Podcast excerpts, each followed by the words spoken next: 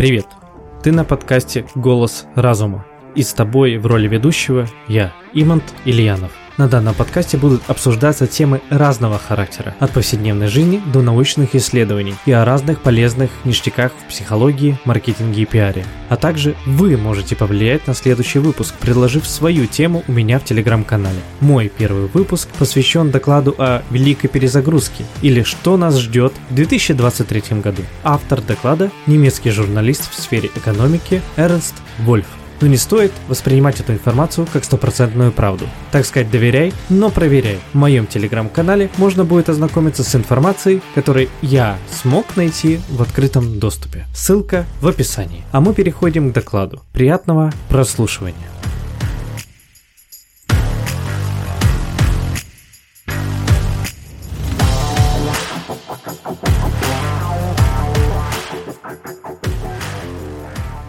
Мы живем плохие и опасные времена. И о том, насколько плохие времена, говорят два недавних инцидента. Первый в Буденштаге, в Германии, состоялась дискуссия, и итоги этой дискуссии заставили многих ликовать, потому что многие верят, что действительно была достигнута победа. Так что я должен сказать, что этот вопрос очень беспокоит, потому что дискуссия в Буденштаге никогда не должна была состояться. И на самом деле это только подтверждает то плачевное состояние, в которое находится эта мнимая демократия. Эта так называемая демократия на самом деле мертва, а именно Буденштаге говорили о физической неприкосновенности, закрепленной в Конституции. И она вдруг стала предметом обсуждения. На мой взгляд, совершенно неважно, идет ли речь о предусмотренной законом обязательной перфорации, начиная с 18 из 50 или 60 лет. Такого предписания не должно быть в принципе ни при каких обстоятельствах. И вот наш главный герой Эрнст так считает,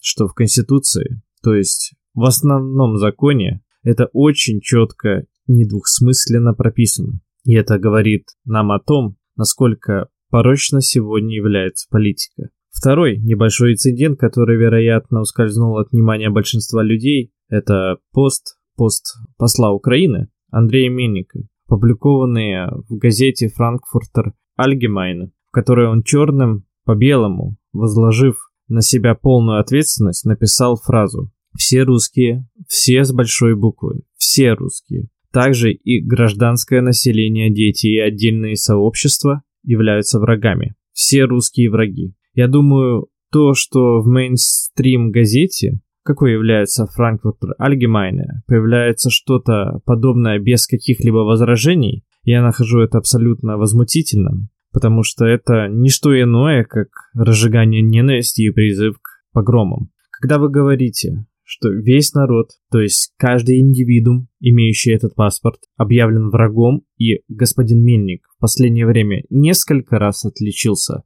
подобными заявлениями, и что возмущает, что такого человека сразу не выслали из страны. Но даже в плохие, самые худшие времена нужно попытаться найти что-то положительное. И даже в том случае, если это представляется с трудом. Есть один аспект, который является действительно положительным, а именно то, что несмотря на невероятную скорость и необычайную глубину всех этих происходящих прямо сейчас преобразований, оглядываясь назад, многие вещи можно прояснить. Думаю, что сейчас в мире мы имеем дело с тремя действительно большими очагами. Во-первых, это кризис здравоохранения, который преследует нас всех последние два года, ну или два с Второе. Это война, реальная угроза распространения войны как минимум на всю Европу и возможная угроза мировой войны. И в-третьих, это развал денежной системы благодаря инфляции, которая затрагивает нас всех особенно средний класс, который пострадает больше всего. Есть кое-что, что нужно сказать об этом кризисе в области здравоохранения, что никогда не упоминалось ни в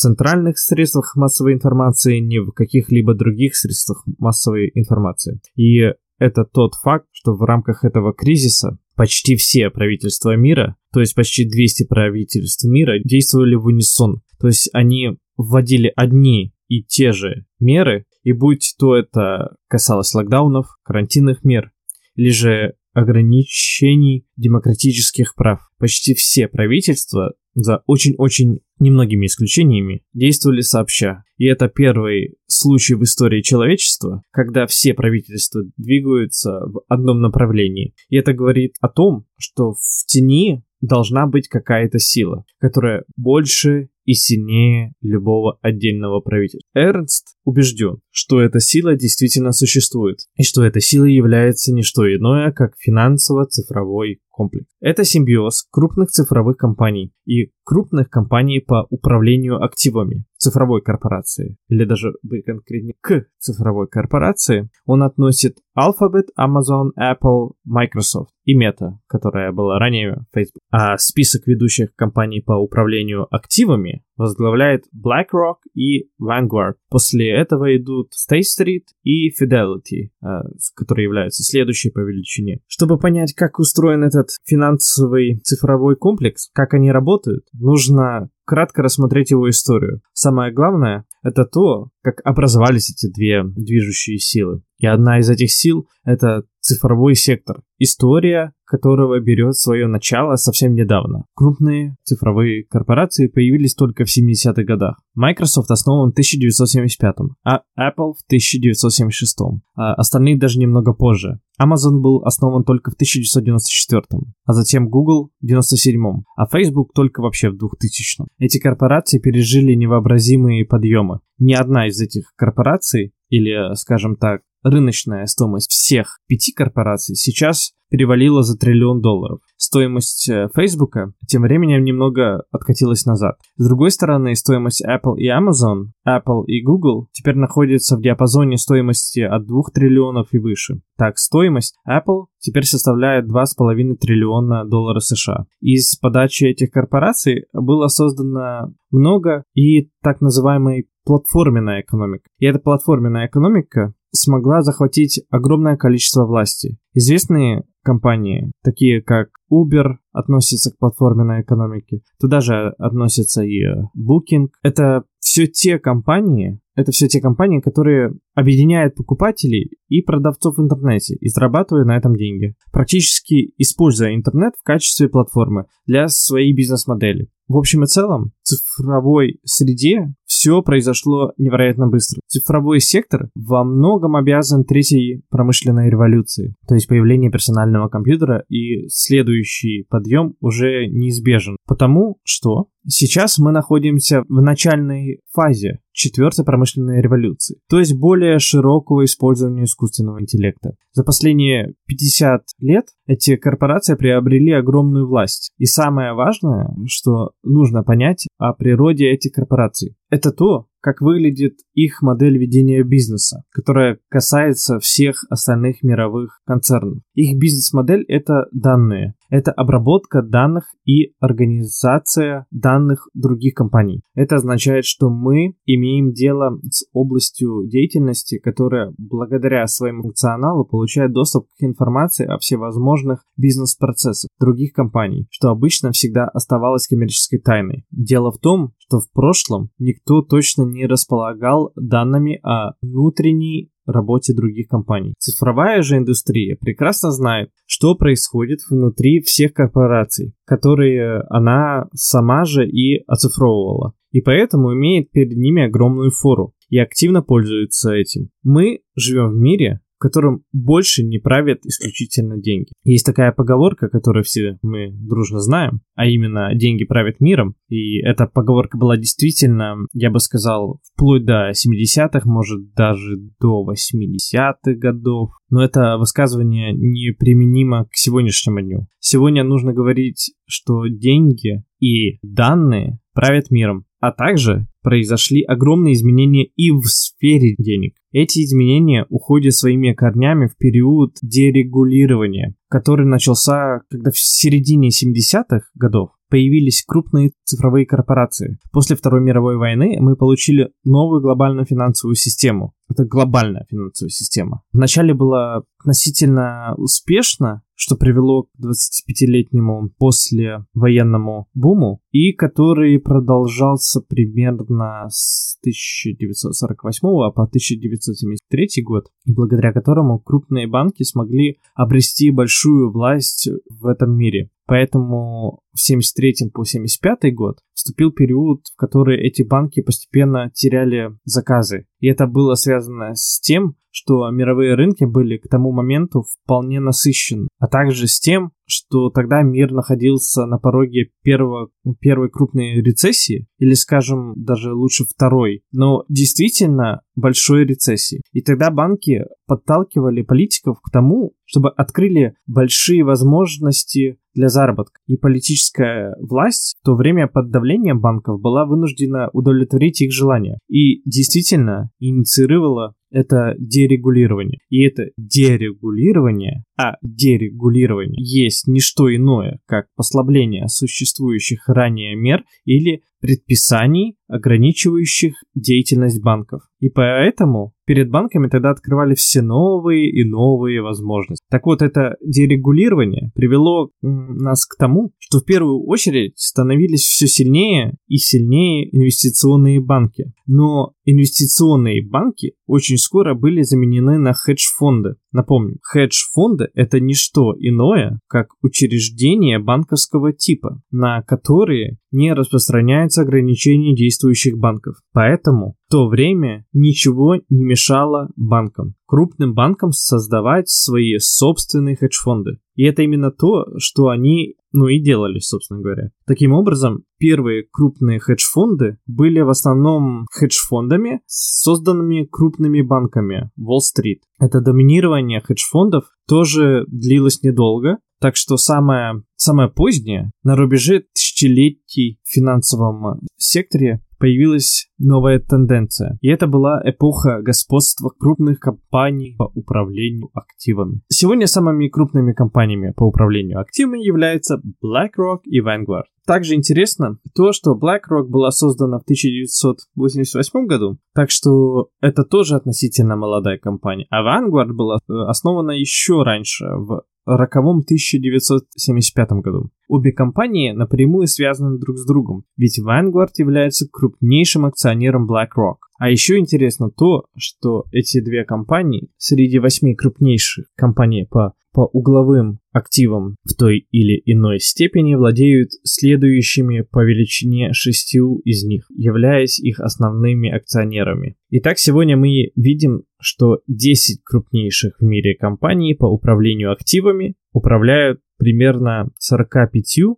триллионами, то есть 45 тысячами миллиардами долларов США. Это больше, чем валовый внутренний продукт США, Китая и России вместе взяты. Очевидно, что таким образом возник картель частных компаний, и именно так его и следует называть. Картель частных компаний такого размера, которого никогда не было в истории человечества. Ну и самое главное, это то, что эти две силы цифрового комплекса и комплекса по управлению активами, то есть финансовый аспект, что эти два комплекса сейчас слились в единое целое. Дело в том, что сегодня уже BlackRock и Vanguard являются основными акционерами пяти крупнейших IT-компаний. Поэтому они имеют существенное право голоса при принятии решений этими компаниями. И это относится ко всем пяти, хотя одну из них можно технически исключить из этого списка, и это Apple, а если быть точнее, на сегодняшний день уже нет. Вначале действительно было так, и крупнейший акционер Apple являлся Berkshire Hathaway, но, по всей видимости, они решили не запариваться, не делать слишком сложные махинации, потому что Berkshire Hathaway, самый крупный инвестор, был Vanguard и э, BlackRock, но теперь уже, если погуглить, то у Apple крупнейший акционер это Vanguard. Итак, мы видим, что две силы цифровые и силы финансовые, то есть управление активами непосредственно слились друг с другом. Компании по управлению активами владеют акциями крупными пакетами акций цифровых корпораций. В то время как, с другой стороны, цифровые корпорации, в свою очередь, следят за всеми финансовыми потоками, всеми потоками данных компаний по управлению активами. И дело в том, что самая важная платформа для аналитики данных финансов, ну, в секторе. Это система аналитики данных BlackRock Aladdin, которая теперь управляется компанией Microsoft. Vanguard также доверил Microsoft все свои данные. Таким образом, Microsoft сегодня является абсолютным гигантом. Поэтому Билл Гейтс должен иметь существенное право голоса, когда дело, дело доходит до принятия важных решений в финансовом секторе. И в то же время он сам также сильно зависит, от частности, от Ларри Финка, которому принадлежит Алладин, который на данный момент узурпировал огромное количество финансовой и, следовательно, и политической власти с помощью BlackRock. Теперь этот комплекс является самым сильным, самым мощным и да, просто самым сильным, самым мощным комплексом, который когда-либо существовал в истории. Однако этот комплекс сталкивается с двумя огромными проблемами на данный момент. Первая проблема — это крах нашей финансовой системы. Наша финансовая система, о которой только что упомянул, чуть более 70 лет сначала испытала этот послевоенный бум, затем пошла на дерегулирование, а затем из-за этого дерегулирования, потому что всегда разрешалось использование все новых и новых финансовых продуктов, потому что отменялось все больше и больше ограничений. Таким образом, к примеру, был разрешен выкуп акций, разрешены необеспеченные продажи акций. Поэтому все это стало напоминать финансовое казино. И, конечно же, это казино несло с собой много рисков. И эти риски привели к тому, что эта финансовая система впервые рухнула в 1998 году. Тогда ее еще смогли спасти несколько крупных банков. Затем она пережила едва ли не второй свой крах после мирового кризиса в 2007 году. И после этого кризиса, в период кризиса с евро, эту систему можно было поддерживать только за счет неограниченного печатания денег. Начиная с 2008 года глобальную финансовую систему можно сравнить с пациентом из реанимации, жизнь которого поддерживается только искусственно. При этом врачами являются центральные банки. И у этих центральных банков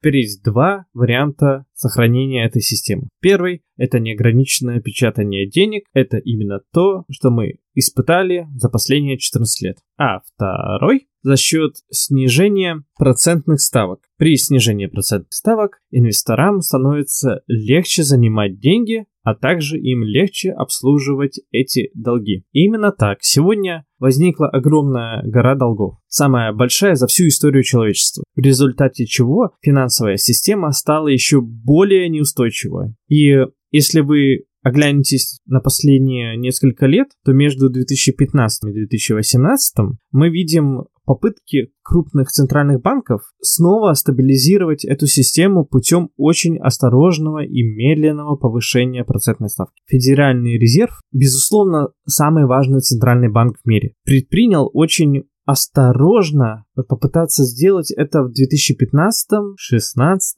17, а затем в 2018 году фактически увеличил процентную ставку в 4 этапа в общей сложности на 1%. И это имело катастрофическое последствие. В конце 2018 года, примерно под Рождество, мы пережили самый большой крах за последние 80 лет на международном финансовом рынке, и особенно на фондовом рынке. И на тот момент совершенно ясно, что эта финансовая система не может больше функционировать в ее нынешнем виде, в долгосрочной перспективе. И некоторые помнят, что в 2019 году, в сентябре 2019 года на американском рынке э, рэпа произошел обвал, что было связано с тем, что крупные банки Уолл-стрит финансировали друг друга через Federal Reserve. Как это понимать? Дело в том, что крупные банки владеют большим количеством ценных бумаг, иногда нуждаются в деньгах для оплаты своих счетов. И когда вам нужны эти деньги, вы обычно депонируете американские государственные облигации на счетах Федеральных резервной системы. ФРС взамен предоставляет вам деньги. Процентные ставки на этом рынке внезапно подскочили. Это было 19 сентября 2015 года, и это была очередная крупная атака на мировую финансовую систему, которая снова оказалась в бедственном положении и могла быть спасена только тем, что Федеральная резервная система закачивала в нее еще большую сумму вновь созданных денег. Как мы знаем, сегодня все это не было случайностью, так как несколько крупных банков и хедж-фондов искусственно вызвали этот крах. Как показало исследование Эрнста, рынок репу контролируется и управляется в значительной степени крупными банками. И за этим стоял прежде всего такой крупный банк, как JP Morgan, который также выступал в роли получателя этих огромных сумм. И тогда речь шла уже не о сотнях миллиардов. Через полгода речь шла уже о триллионных сумм в виде все новых и новых свеженапечатанных сумм денег закачивались Федеральным резервом в этот банк, чтобы удержать его на плаву. Между тем мы также знаем, что теми же услугами пользовались крупные хедж-фонды, что таким же образом деньги вливались в Deutsche Bank и в том числе в крупный французский банк BNP. Эти деньги должны были тогда пойти самым различным организациям. И интересно то, что национальность этих организаций не играла никакой роли, потому что все эти банки теперь настолько прямо объединены друг с другом в одну сеть, что если один из них пойдет ко дну, вся система рухнет. Таким образом, у этих крупных банков всегда есть возможность шантажировать центральные банки, чтобы заставить их продавать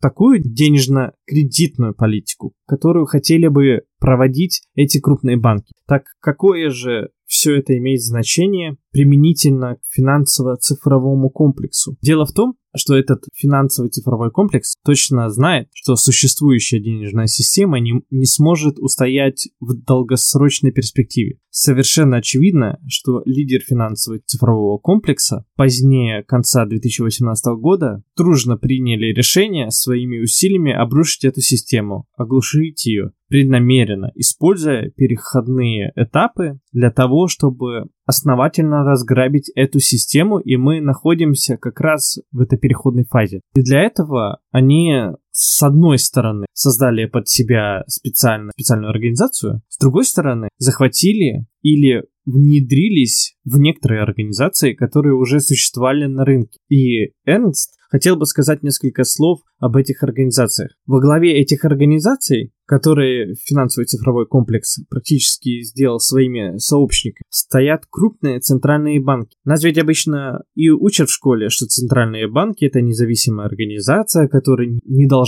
позволять политикам вмешиваться в свои дела которые несут ответственность только за стабильность денежной системы. Но, увы, это абсолютно не так в наши дни. Центральные банки тем временем дегенерировали до уровня инструмента в руках финансового цифрового комплекса. То есть финансовый цифровой комплекс может заставить центральные банки какие-то определенные меры принять, от каких-то мер воздержаться, какие-то и вовсе отменить. Это было очень ясно видно на примере 2018 года, когда рынки внезапно рухнули и можно с полной уверенностью утверждать, что этот крах был спровоцирован крупными компаниями по управлению активами. Компании по управлению активами посылали центральным банкам сигналы, мол, знаете, мы находимся в конце пути, так больше нельзя. Процентные ставки больше понижать не будут. То, что центральные банки теперь и других отношениях зависит от финансового цифрового комплекса, видно и потому, что после кризиса 2007-2008 года, когда финансовая система практически ушла в нокдаун, крупные центральные банки с тех пор в качестве своих консультантов имеют крупнейшую в мире компанию по управлению активами. Да, именно BlackRock. BlackRock является с 2007-2008 года крупнейшим и наиболее важным консультантом как Федеральной резервной системы, так и Европейского центрального банка, ну и также Банк Англии. И у банков,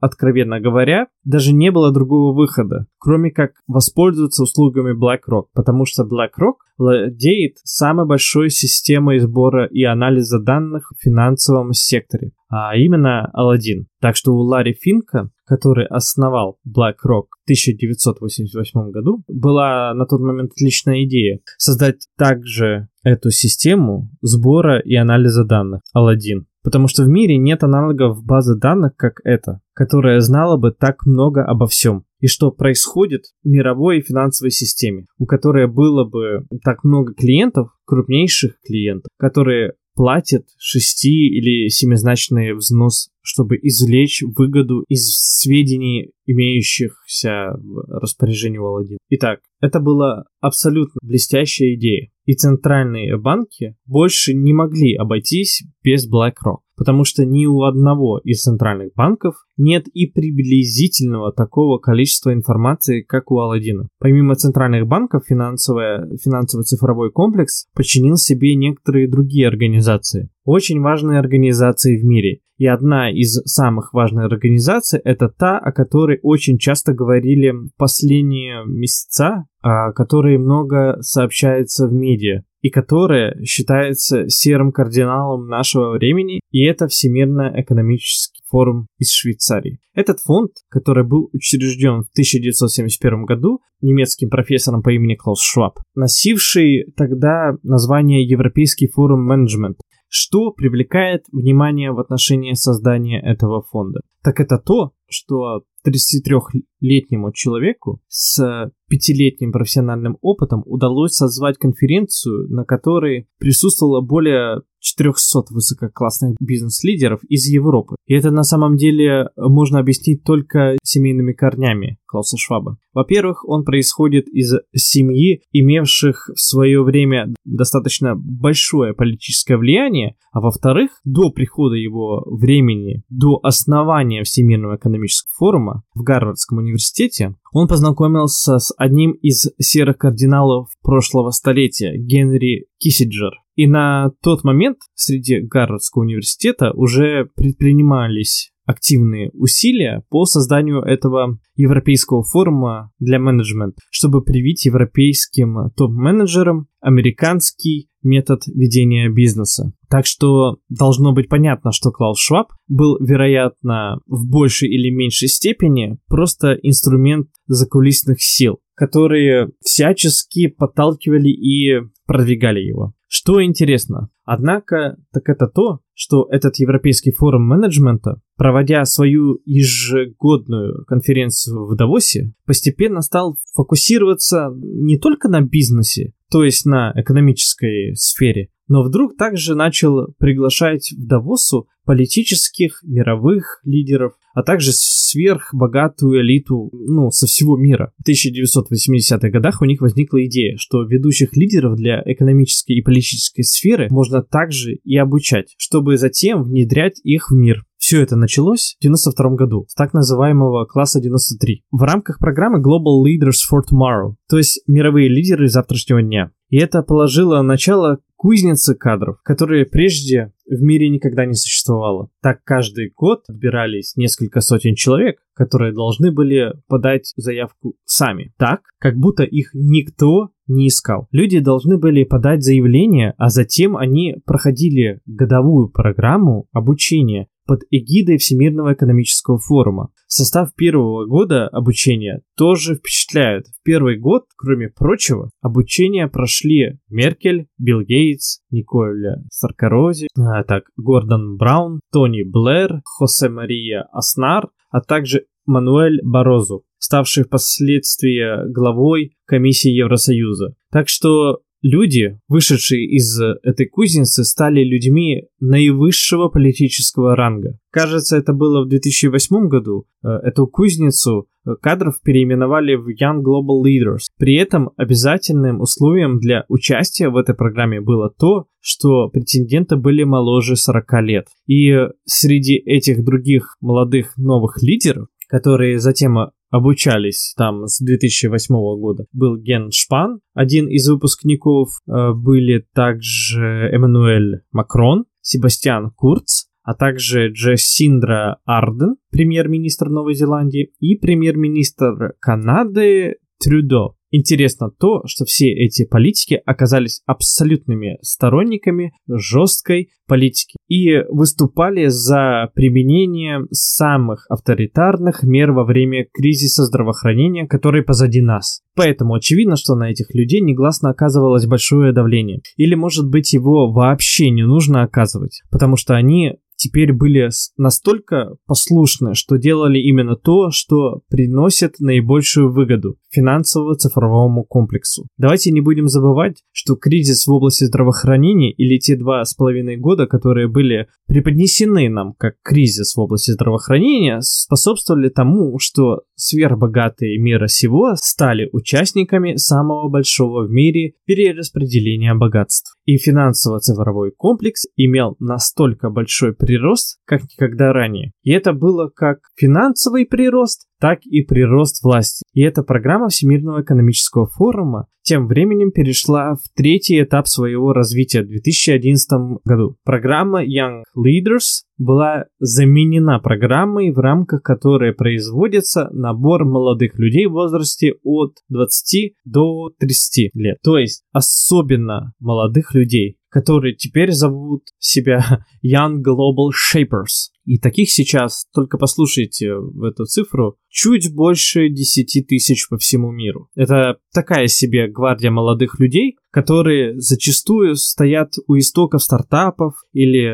что, конечно, тоже привлекает внимание очень часто можно встретить среди членов партии зеленых. Мы все уже знаем, что не только Джем из Демир, немецкий министр сельского хозяйства в Германии, также и э, новый министр иностранных дел госпожа Бербак входит в число этих молодых мировых лидеров. И самое интересное, это феномен госпожи Бербак. Это обучение молодых лидеров раньше длилось год, теперь она длится пять лет. На протяжении всего своего пребывания на посту министра иностранных дел госпожа Бербак все еще проходит обучение во Всемирном экономическом форуме. И еще интересно то, что некоторые люди были удалены из списка выпускников Всемирного экономического форума. Среди прочего, там больше нет имени Владимира Путина, который тоже является одним из выпускников тогдашней программы подготовки мировых лидеров в рамках форума. Однако есть несколько интервью Клауса Шваба, в которых он четко заявлял, что среди выпускников по программе подготовки молодых мировых лидеров проходили не только Джастин Труда, не только Себастьян Курц, господин Макрон, но и Владимир Путин. И это действительно должно дать всем пищу для размышления в связи с войной в данный момент.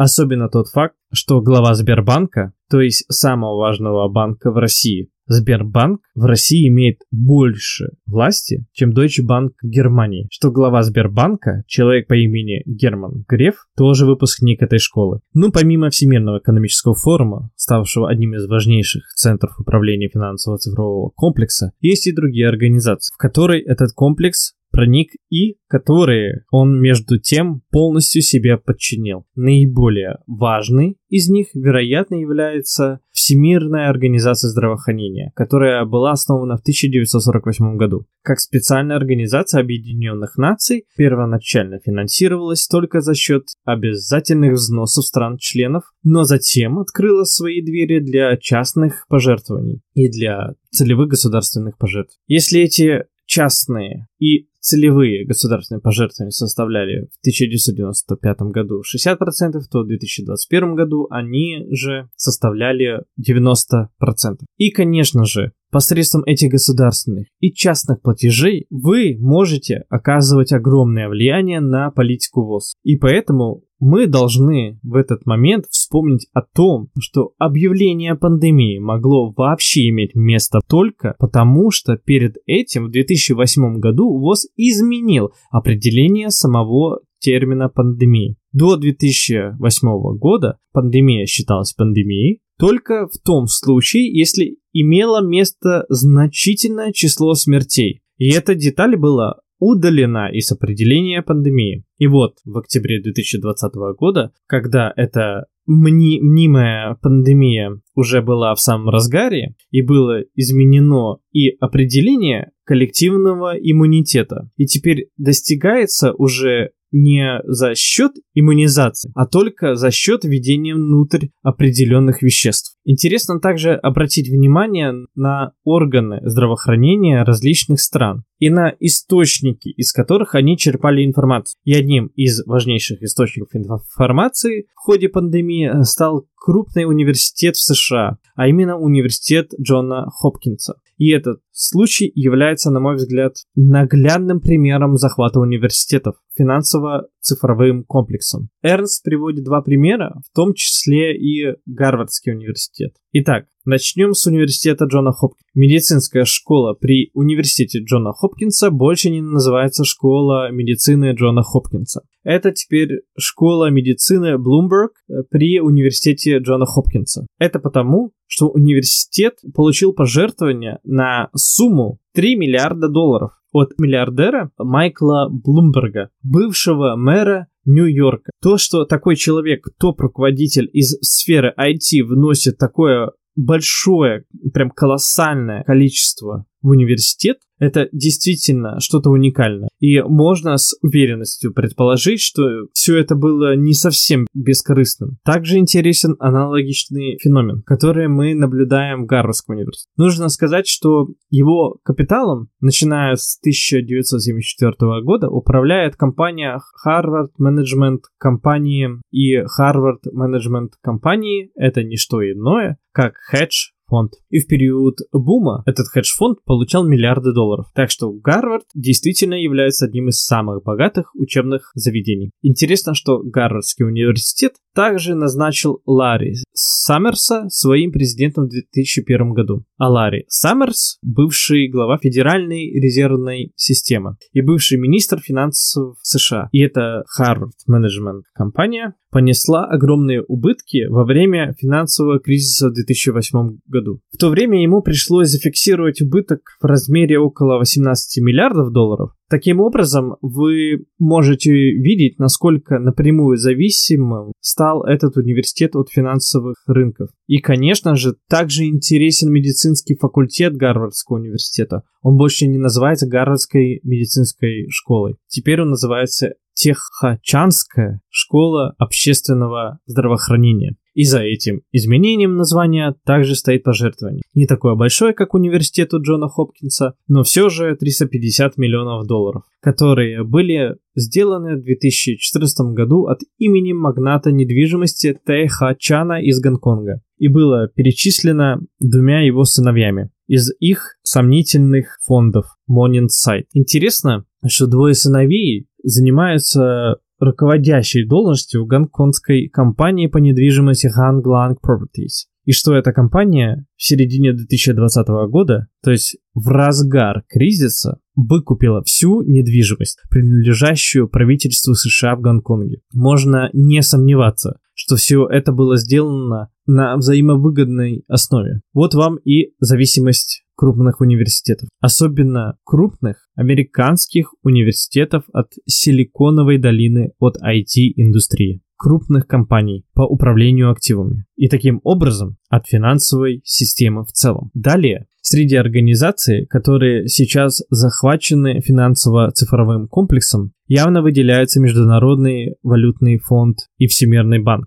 Итак, ВМФ интересен тем, что в ходе кризиса в области здравоохранения он очень хорошо сыграл на руку финансово-цифровому комплексу, потому что передал своим государственным членам наибольшее за всю историю выплату количество специальных прав заимствования, то есть их собственной валюты. Это валюта, которая торгуется только между правительствами и ВМФ. И тогда официально было сказано, что выплата 456 миллиардов специальных прав заимствования, или в пересчете это 650 миллиардов долларов, предназначалась первую очередь для помощи бедным странам, особенно сильно пострадавшим от кризиса. Если присмотреться, то эти деньги в очередной раз пошли на стабилизацию мировой финансовой системы и распределялись не по потребности, а пропорционально долям квот стран членов ВМФ. В результате США получили 113 миллиардов долларов, а страны отнесенные к категории малообеспеченных, все вместе взятые получили только 21 миллиард долларов. Тем самым МВФ самым решительным способом участвовал действительно в большом, в самом большом перераспределении капитала сверху вниз, которое происходило не только в отдельных странах, но и во всем мире. Еще одна интересная деталь уже о Всемирном банке. Сам Всемирный банк, а в прошлом работал с Всемирной организацией здравоохранения и в 2016 году создал фонд чрезвычайного финансирования пандемии, который выпустил так называемые пандемические облигации. Эти пандемические облигации были распределены между инвесторами, которым были отмечены очень высокие процентные ставки, вплоть до 11%, которые они могли получать ежегодно. Они должны были лишь согласиться с тем, что в случае, если где-то разразится пандемия со страшными последствиями, что их деньги могут быть полностью потеряны, использованы для спасения, то есть облегчения участи пострадавших стран. Однако эти Средства так и не были выплачены, даже когда вспыхнула лихорадка Эбола. И юристы тогда ссылались на последние страницы контракта, где говорилось, что все эти смерти должны были бы иметь место только в пределах определенных регионов или определенной страны. В то время эти случаи лихорадки Эбола были распространены в трех странах и по простым бюрократическим причинам эти деньги не были переданы в Африку, где они были остро необходимы. При этом инвесторам продолжали выплачиваться обещанные им проценты. Следующей сферой, которая на сегодня полностью захвачена финансово-цифровым комплексом, и мы все были этому свидетели, в течение последних двух лет является средство массовой информации. Я просто рекомендую каждому посмотреть в интернете, кто входит в десятку крупнейших медиакомпаний мира. В основном это американские компании. Кто является их крупнейшим акционером? Вы всегда найдете одни и те же названия. Это такие названия, как BlackRock, Vanguard,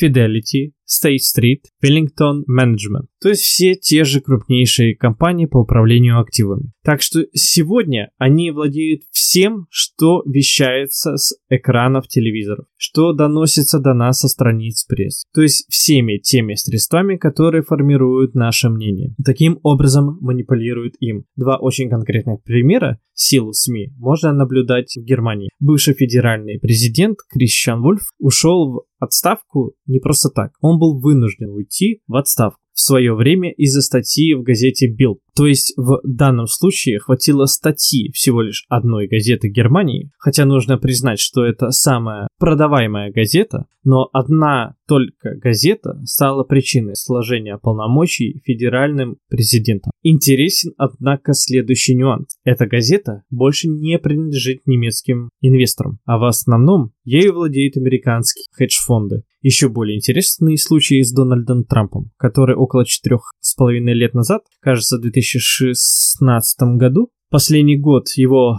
пребывания в должности запретили пользоваться Твиттером, отрезав его от 54 и 56 миллионов его подписчиков. И кто запретил? Сам IT-концерн Twitter. И вот Дональд Трамп, который официально считался самым могущественным человеком в мире, верховным главнокомандующим американской армии, у которого были ключи к чемодану с ядерной кнопкой. И вот весь мир считает, что этот человек действительно самый сильный человек в мире. Но в наше время это уже не так. В наше время его могут запросто отрезать от 56 миллионов человек, представители IT-сферы. Кроме того, этот комплекс, этот финансовый цифровой комплекс основал собственную организацию. И самая важная организация, которую он основал, это фонд Билла и Мелинды Гейтс. И у него тоже очень интересная история, потому что в 90-х годах, через 15 лет после основания компании Microsoft, неожиданно попала в беду. Билл Гейтс, основатель Microsoft, сплел вокруг себя легенду о том, что он абсолютно такой интернет-ботаник, который все понимает в данных. Но на самом деле в 90-е годы насчет этого появились серьезные сомнения, потому что к тому времени его завалили судебными исками. И предметом этих исков всегда были споры об авторских правах, о обмане клиентов, обмане разработчиков. Таким образом, тогда и выяснилось, что его единственный большой и, так сказать, самый главный навык заключается не в разработке новых операционных систем, а в том, чтобы находить способных людей и воровать чужие лицензии или обводить других вокруг пальцев, вынуждая их продавать им лицензии по заниженной цене или на очень невыгодных условиях, или даже просто в том, чтобы жестко и нагло нарушать заключенные договора. В любом случае, все это привело к тому, что Билл Гейтс в начале 90-х попал в непростую ситуацию. В течение 10-10,5 лет шла просто лавина судебных исков. Я думаю, что за это время адвокаты Билла Гейтса посоветовали ему улучшить свой общественный имидж, который сильно потрепал. Я подозреваю, что Билл Гейтс не случайно в 1994 году стал владельцем фонда Билла Гейтса своего отца. И совершенно не случайно то, что он переименовал этот фонд в 98 году, когда его вступление во владение фондом не оказало должное влияние на общество, что он переименовал его в фонд Билла и Мелинды Гейт, и что он взял на борт свою жену. А затем использовал свою жену во многих публичных выступлениях, чтобы произвести впечатление семейного человека и таким образом вернуть доверие людей. В любом случае, стратегия явно сработала, потому что в 2001 году все иски против Билла Гейтса были в значительной степени отозваны. В основном за счет несудебного урегулирования, которое стоило Биллу Гейтсу больших денег. Но его это уже не особо беспокоило, если честно, поскольку к тому времени он был уже самым богатым человеком в мире. Интересно то, как потом продолжал работать этот фонд Билла Гейтс. И Прежде всего, то, как он сотрудничал со Всемирным экономическим форумом. Мы помним, что Билл Гейтс был тогда в первом классе, в классе 93 вместе с Ангелой Меркель. С тех пор Билл Гейтс очевидно поддерживал очень хорошие отношения с ВЭФ, потому что в 2000 году в Всемирном экономическом форуме в Давосе была основана глобальная инициатива Гави, и сейчас это очень важная организация, которая в последние годы сыграла чрезвычайно важную и решающую роль. Итак, Билл и Мелинда Гейтс создали эту организацию как часть Всемирного экономического форума вместе с ЮНИСЕФ, Всемирным банком, Всемирной организацией здравоохранения, производителем вакцин несколькими неправительственными организациями, некоторыми научно-исследовательскими институтами здравоохранения. Они вложили в эту организацию начальный капитал в размере 750 миллионов долларов, а со временем эти платежи становились все больше и больше. Только в период с 2011 по 2020 год Билл Мелинда Гейтс вложили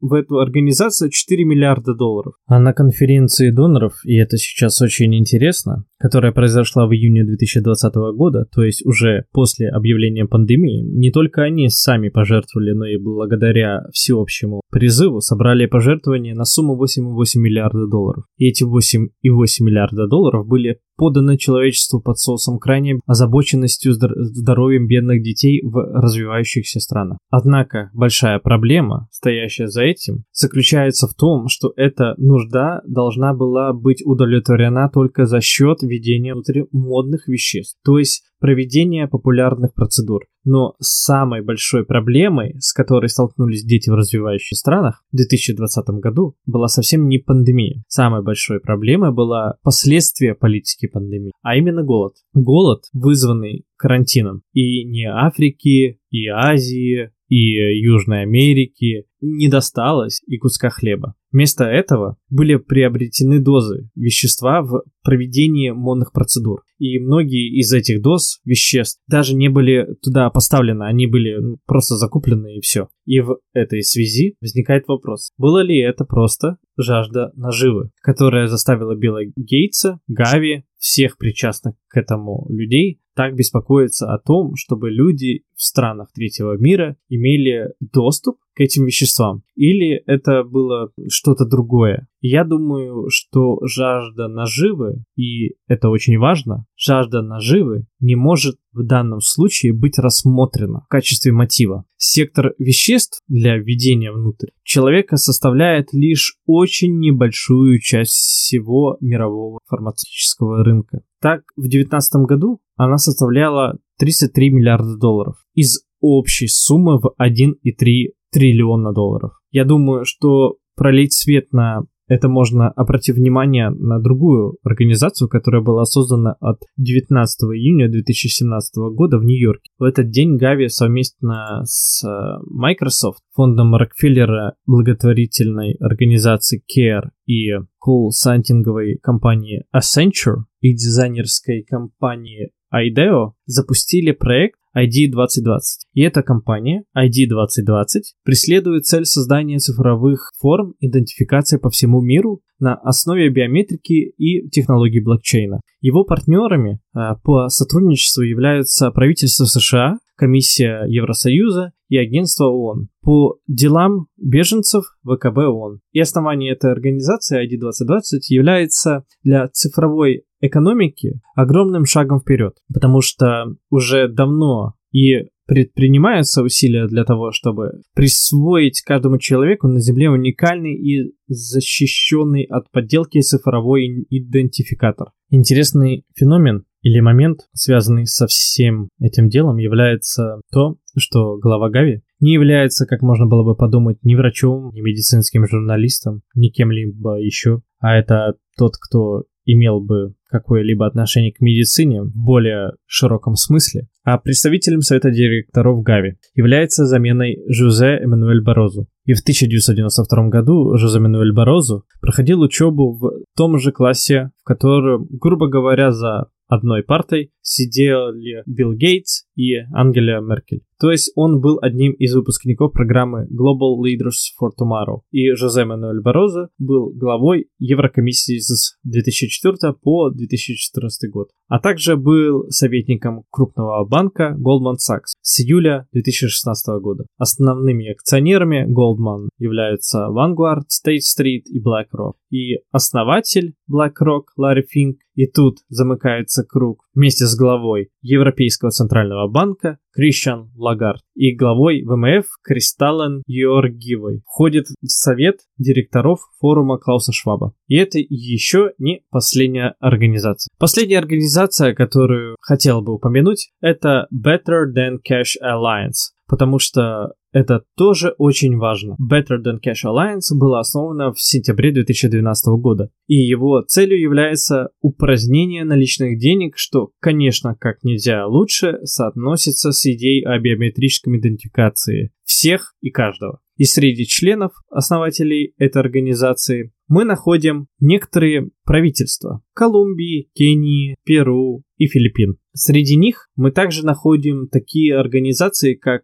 CARE, уже знакомая нам по ID 2020, потом Concern Worldwide и Mercy Corp, и что интересно, всемирную программу по продовольствию и развитию. Кроме того, Citigroup, фонд Ford, Omidyar Network, Omidyar является основателем eBay, к слову говоря. То есть еще один влиятельный человек финансово-цифрового комплекса. Ну если кого это может еще удивить фонд Билла и Мелинды Гейтс. И что еще интересно, что касается, допустим, Германии, этот альянс получает деньги от Федерального министерства экономического сотрудничества и развития Германии а также от MasterCard и от норвежского и шведского агентства по международному сотрудничеству в целях развития. В настоящее время Альянс базируется в Организации Объединенных Наций, и к нему присоединились 34 правительства и почти 50 других организаций. Вот вкратце все, что можно сказать о всей структуре власти, которую этот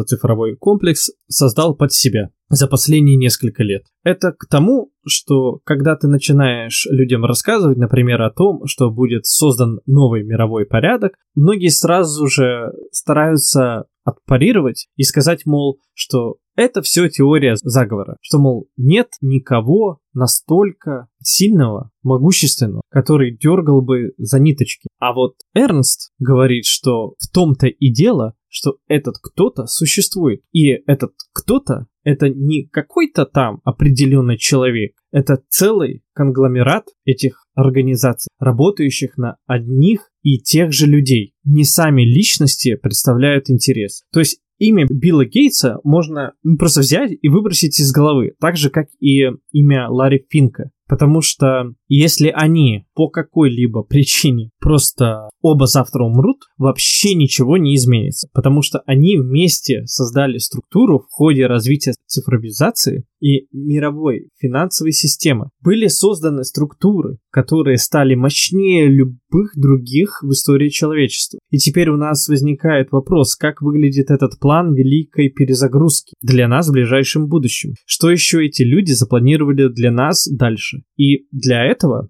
мы должны очень-очень кратко коснуться еще одной темы. И это четвертая промышленная революция. Мы не только на пороге краха мирового, фин, мировой финансовой системы, но и на пороге фундаментального изменения на мировом рынке труда. Дело в том, что на мировом рынке труда ближайшие 6, 7, 8 лет будет потеряно несколько сотен миллионов рабочих мест. И это, конечно, тоже трагедия для нынешней системы, потому что вся нынешняя мировая денежная система управляется потребительским спросом. А если из системы выпадут 6, 7 или 8 сотен миллионов потребителей, то система перестанет работать вообще. Так что на самом деле, сейчас есть несколько проблем, которые стоят перед финансово-цифровым комплексом. Во-первых, понижение процентных ставок больше нет возможности, потому что достигли нулевой процентной ставки. И во-вторых, печатать еще больше денег точно нельзя, потому что инфляция становится частью нашей повседневной жизни. Таким образом, создание еще больше, больше инфляции за счет еще больших денежных эмиссий означало бы, что еще большую девальвацию денег. Может быть, еще какое-то время с этим и можно будет мириться, но когда уже растущая инфляция превратится в галопарирующую инфляцию, а потом и в гиперинфляцию, что непременно произойдет, если продолжать ту же самую политику, то скорый конец неизбежен. Поэтому, глядя со стороны, финансово-цифровой комплекс столкнется с этими тремя неразрешимыми проблемами. И тут, конечно, нам интересен, какой план он преследует. И Эрнст почти уверен, что их план выглядит следующим образом. Им нужно разрушить всю мировую экономическую систему. Нужно, собственно, ручно спровоцировать крах мирового финансовой системы. Им нужно создать массовый социальный хаос, а затем предложить свое решение для выхода из этого хаоса. И это решение не что иное, как цифровые деньги Центрального банка. Это план, над которым работают в тайне основные центральные банки мира. В настоящее время в мире более 90 центральных банков, которые работают над цифровыми деньгами. Хотя о более мелких, наверное, можно забыть, более важны являются крупные центральные банки мира.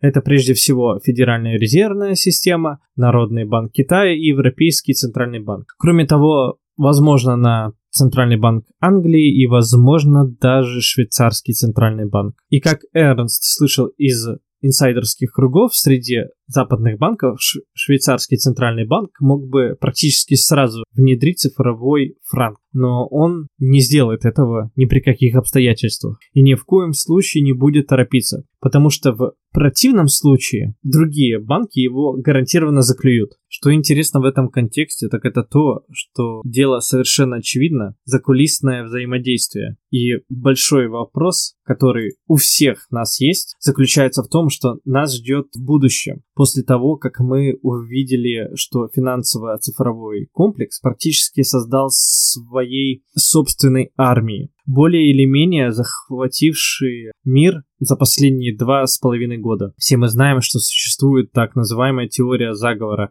о новом мировом порядке. Однако этот новый мировой порядок на самом деле уже давно создан. По крайней мере, крепкие основания для этого уже давно заложены. Так что правительства мира на самом деле фактически и лишены права голоса. Ими управляет финансовый цифровой комплекс. Границы между странами все дальше и дальше стираются, а где-то и вовсе исчезают. И на этом фоне происходит очень интересное развитие событий. Последние несколько недель Эрнст довольно много путешествовал, а также изучал новости из-за рубежа. И Эрнст наткнулся на сообщения, которые действительно заставили его задуматься, а именно о недавних больших беспорядках на Корсике. Корсика давно ведет борьбу. Сепаратисты давно борются за отделение Корсики от Франции. И один из этих лидеров сепаратистов, давно разыскиваемый полицией, затем схваченный при Саркози, попал потом в тюрьму. Он был приговорен к пожизненному заключению в рамках относительного сомнительного судебного процесса.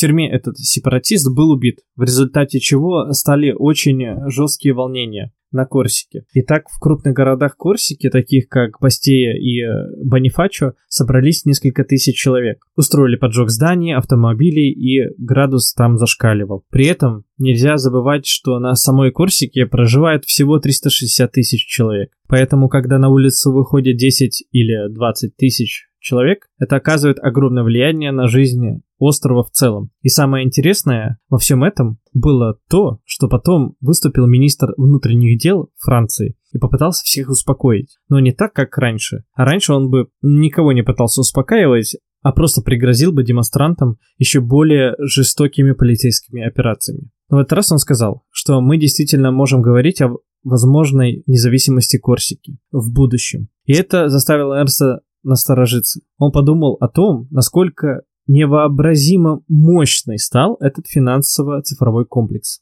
Так что он подозревает, что в ближайшем будущем мы станем свидетелем того, что некоторые страны смягчают свою позицию по таким вопросам, что, например, валоны в Бельгии, каталонцы в Испании или шотландцы в Великобритании, что им всем фактически может быть предоставлена независимость. Ведь их национальная сплоченность фактически не предоставляет сегодня уже никакой угрозы, потому что за последние два с половиной года финансовому цифровому комплексу удалось так сильно подчинить себе правительство, а благодаря введению этих QR-кодов и прочих ограничений, также финансовую и социальную жизнь людей, потому что на самом деле больше нет необходимости противостоять каким-либо региональным и национальным настроениям. Эрнст считает, что именно таким образом финансово-цифровой комплекс возможно сделает свой второй очень умный ход. Первый умный ход,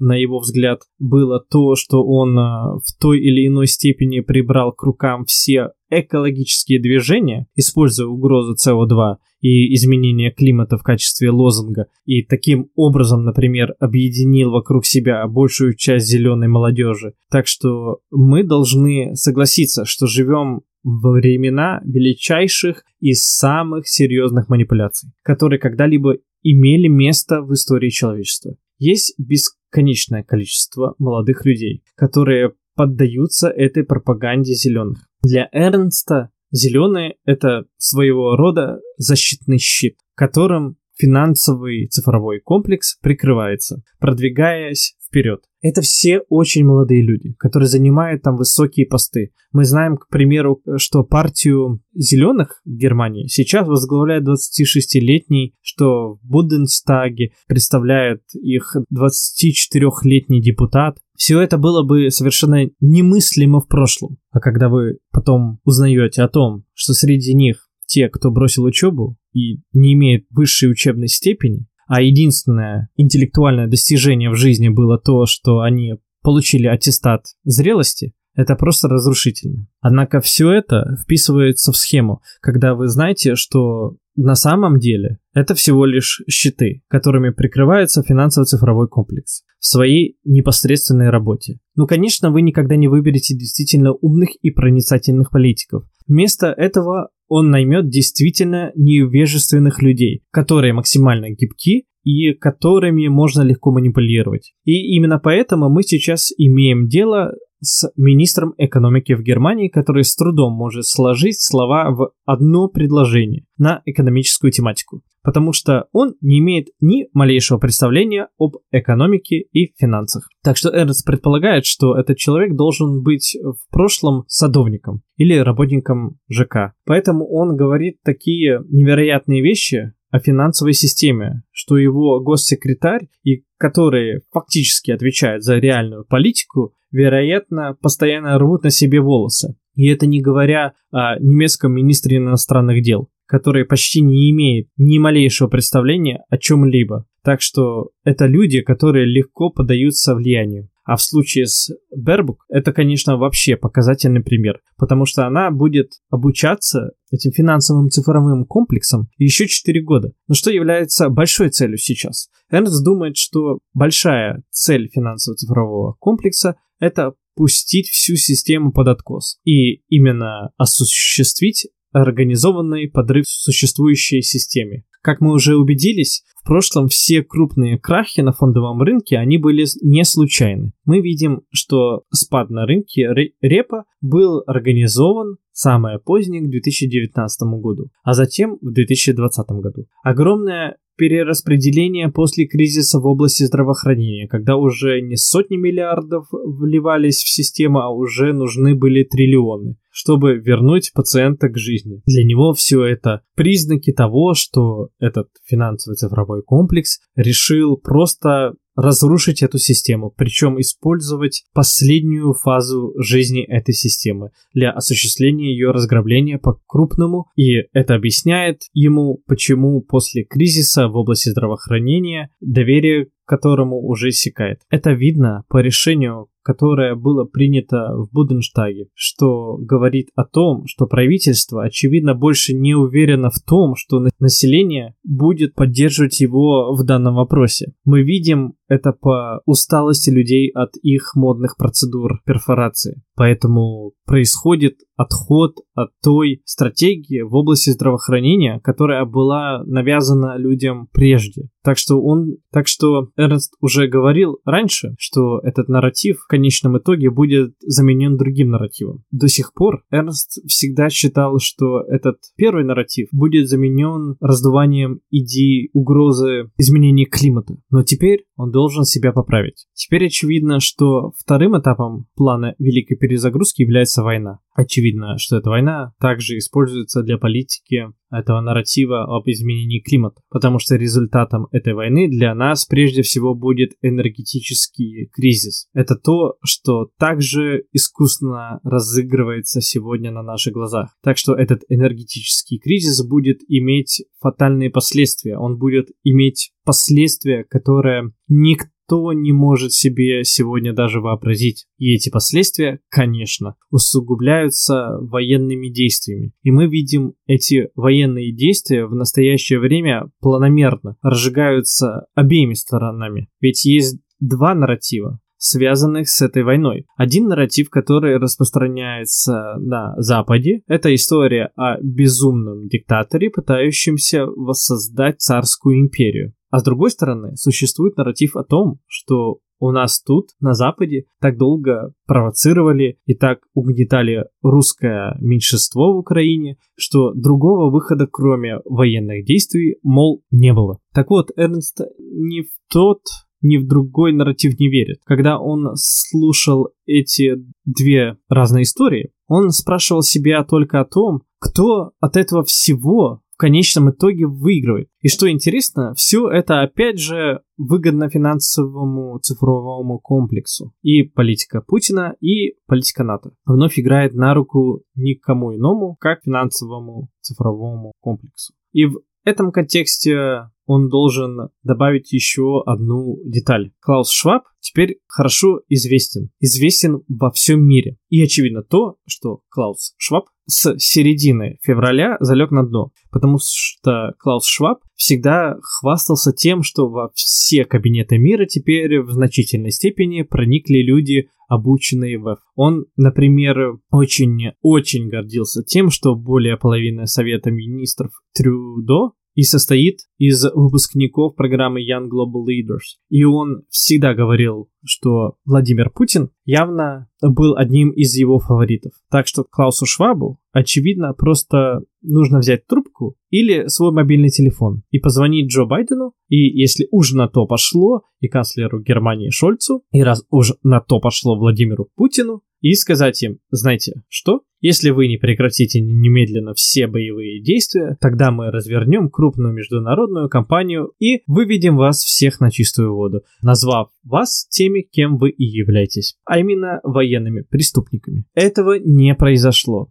И для Эрнста это еще одно свидетельство того, что эта война также вписывается в общие рамки всемирной перезагрузки. Итак, что нас ждет после этого большого краха? Эрнст думает, что нас ожидает введение новой денежной системы, потому что старая система отжила свой век. Мы с вами будем свидетелями того, что введение цифровых денег центральными банками будут означать нечто иное, как полное порабощение всего человечества. Потому что эти цифровые деньги центральных банков будут привязаны к нескольким вещам. Это даст центральному банку возможность отслеживать и, конечно же, в любой момент останавливать эти операции любого гражданина. Это даст Центральному банку возможность устанавливать разные налоговые ставки, налагать штрафы или, по сути, просто блокировать счета. Эти цифровые деньги центральных банков в настоящее время проходят крупномасштабную обработку, и Эрнст подозревает, что они в этом еще не настолько продвинулись чтобы начать внедрять их уже прямо сейчас. Но он предполагает, что параллельно с этим происходит еще одно очень интересное развитие, а именно сотрудничество между финансово-цифровым комплексом Запада и Коммунистической партией Китая. В мае прошлого года в Китае состоялась встреча Международного финансового форума, это что-то вроде ВЭФ с китайскими коммунистическими кадрами, во главе, по сути, азиатский аналог ВЭФ. И в консультативном комитете и в наблюдательном совете этой организации мы также находим именно все тех же подозреваемых. Это Эммануэль Борозо, это Кристалина Георгиевна, там же госпожа Лагард, там любят выступить главы крупных центральных банков. Но появляются иногда также и боссы крупных банков. И Ларри Финн тоже там любит выступать. Так что мы видим, что между западной финансово-цифровой мафии и коммунистической партии Китая развивается невероятно интересное сотрудничество. И на одной из этих встреч когда-то было сказано то, чего вы не найдете ни в одном мейнстриме СМИ а именно кадр Коммунистической партии Китая, ответственно за запуск электронного юаня, заявили, что возможен запуск этого электронного юаня на базе уже существующей блокчейн-платформы для криптовалют Ethereum или даже DN. Интересно, что Ethereum хорошо известен. Ethereum имеет штаб-квартиру в Швейцарии. Изобретатель выходец из России. И эфир это вторая по популярности криптовалюта в мире после биткоина. И что также интересно, так это тот факт, что платформа Diem является преемником Libra. А Libra это не что иное, как частная валюта Марка Цукенберга. То есть криптовалюта, которую хотел выпустить Facebook. И Facebook действительно хотел произвести запуск этой системы в позапрошлом году. Он тогда, очевидно, кем-то